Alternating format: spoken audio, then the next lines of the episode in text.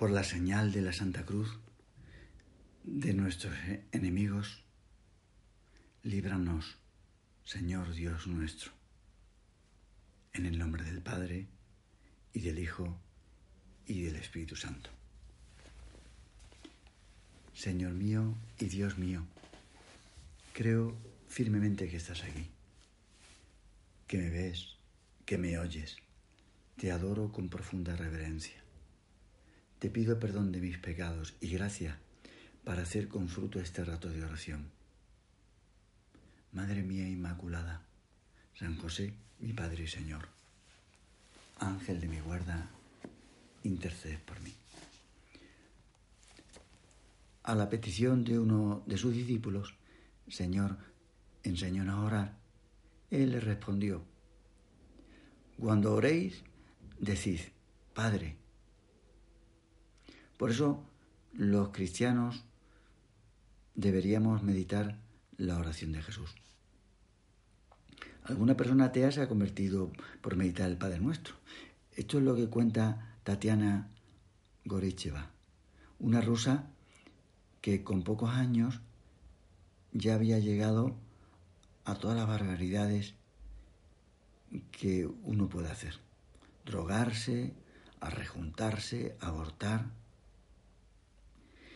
y se convirtió haciendo droga, perdón, haciendo yoga,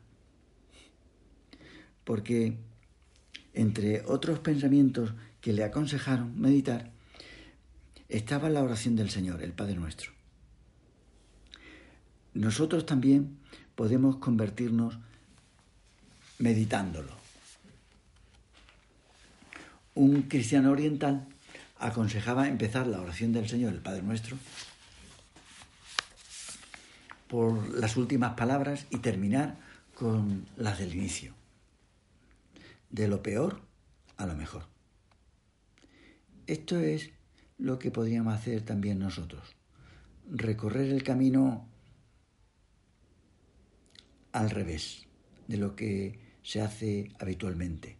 Desde la petición líbranos del mal hasta que lleguemos a llamar a Dios con el título de Padre. De lo peor a lo mejor.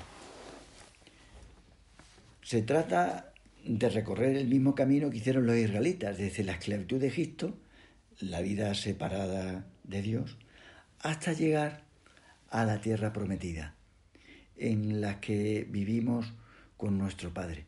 Por eso empezaremos con la esclavitud del pecado y el desierto de las tentaciones hasta llegar al reino de Dios, donde Él mismo nos comunica su, su nombre, Padre. Pasaremos como los israelitas por el maná, nuestro pan de cada día, el perdón de las ofensas y así el resto de las peticiones. Y ahora rezamos. Señor, líbranos del mal Dice el Apocalipsis que una batalla se libra en el cielo. Pero esa batalla, al crear Dios al hombre, bajó a la tierra y se libra en el corazón de cada uno y terminará con nuestra vida. En la vida de todos los hombres, el mal siempre ha existido y existirá, eso desde luego.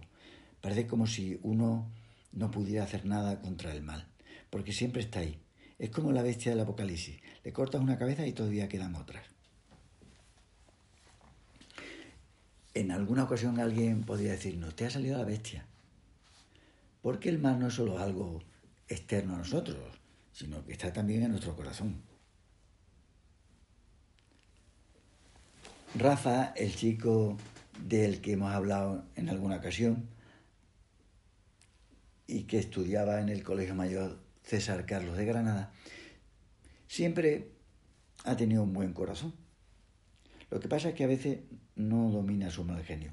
Y como es hijo único, nunca ha tenido que adaptarse a, otros chicos de su edad. Durante una cena en el comedor del colegio mayor, se levantó de la mesa para coger otro primer plato. Tendría hambre y aprovechando esa situación, uno de los veteranos le echó vinagre y sal a la Coca-Cola Light.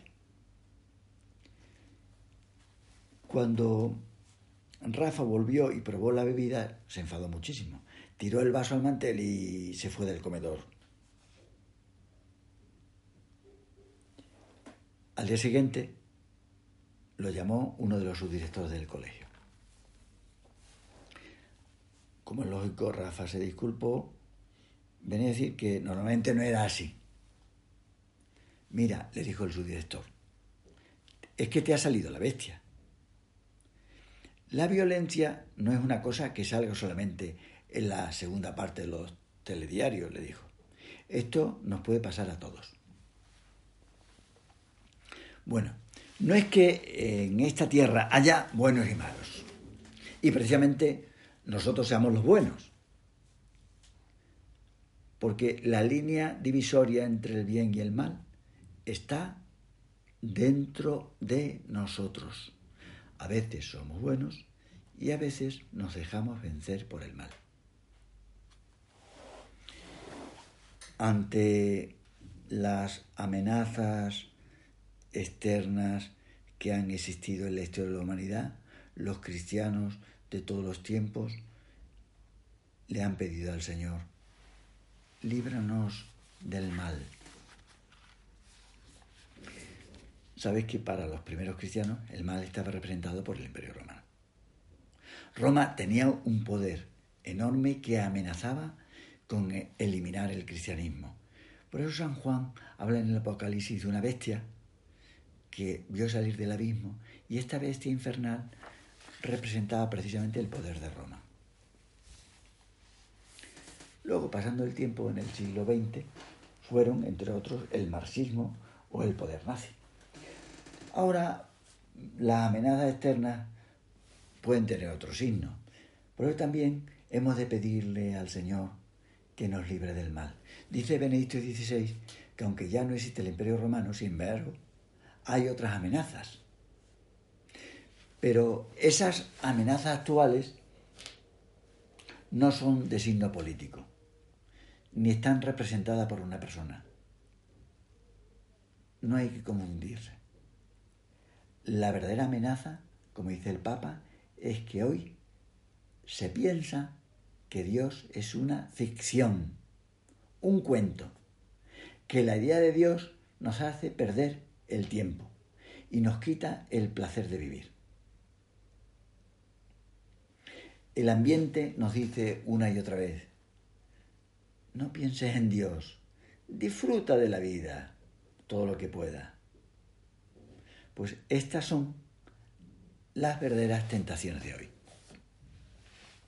En la actualidad, la bestia del Apocalipsis quiere aparentar que es moderna, pero es la vieja ramera de la que nos habla San Juan. Por el placer de un rato, quiere que le entreguemos nuestro cuerpo y nuestro alma. Quiere seducirnos, que nos olvidemos de nuestro Padre Dios, que es el que nos quiere de verdad. Por eso hemos de rezar, Señor, líbranos del mal. Porque si perdemos a Dios, perdemos lo mejor de nuestra vida. Entonces triunfaría el dragón y su aliada la bestia. Cuenta una persona muy santa que precisamente a los 18 años el demonio quiso arrancarle la fe. Explica en un libro suyo la gran batalla que Satanás prepara para el alma cuando ve que ésta busca a Dios. Para eso lleva a todo su ejército infernal con la única intención de arrancarnos la fe. Porque si consigue arrancarnos la fe, también destroza la esperanza y el amor. Esto es lo que acaba pasando a las personas que han perdido la fe. Porque Satanás va a por la fe, que es como la raíz del árbol. Si la arranca, el árbol caerá. Es cuestión de tiempo. Aunque esas personas ahora tengan fruto, más tarde o más temprano perderán la esperanza y se quedarán solas, como se quedan los egoístas. a no ser que cambien, y por eso podemos pedirle al Señor, líbranos del mal. Es importantísimo que seamos liberados del pecado, porque es el verdadero mal. Nuestro peligro es que acabemos siendo un espía doble, que a veces trabajemos para el bien y otras veces para el bando del mal. Bueno, se nos ha pasado el tiempo. Ahora habla tú con tu Madre la Virgen para ver cómo enfocar este día. Para eso dejamos unos segundos hasta los 15 minutos.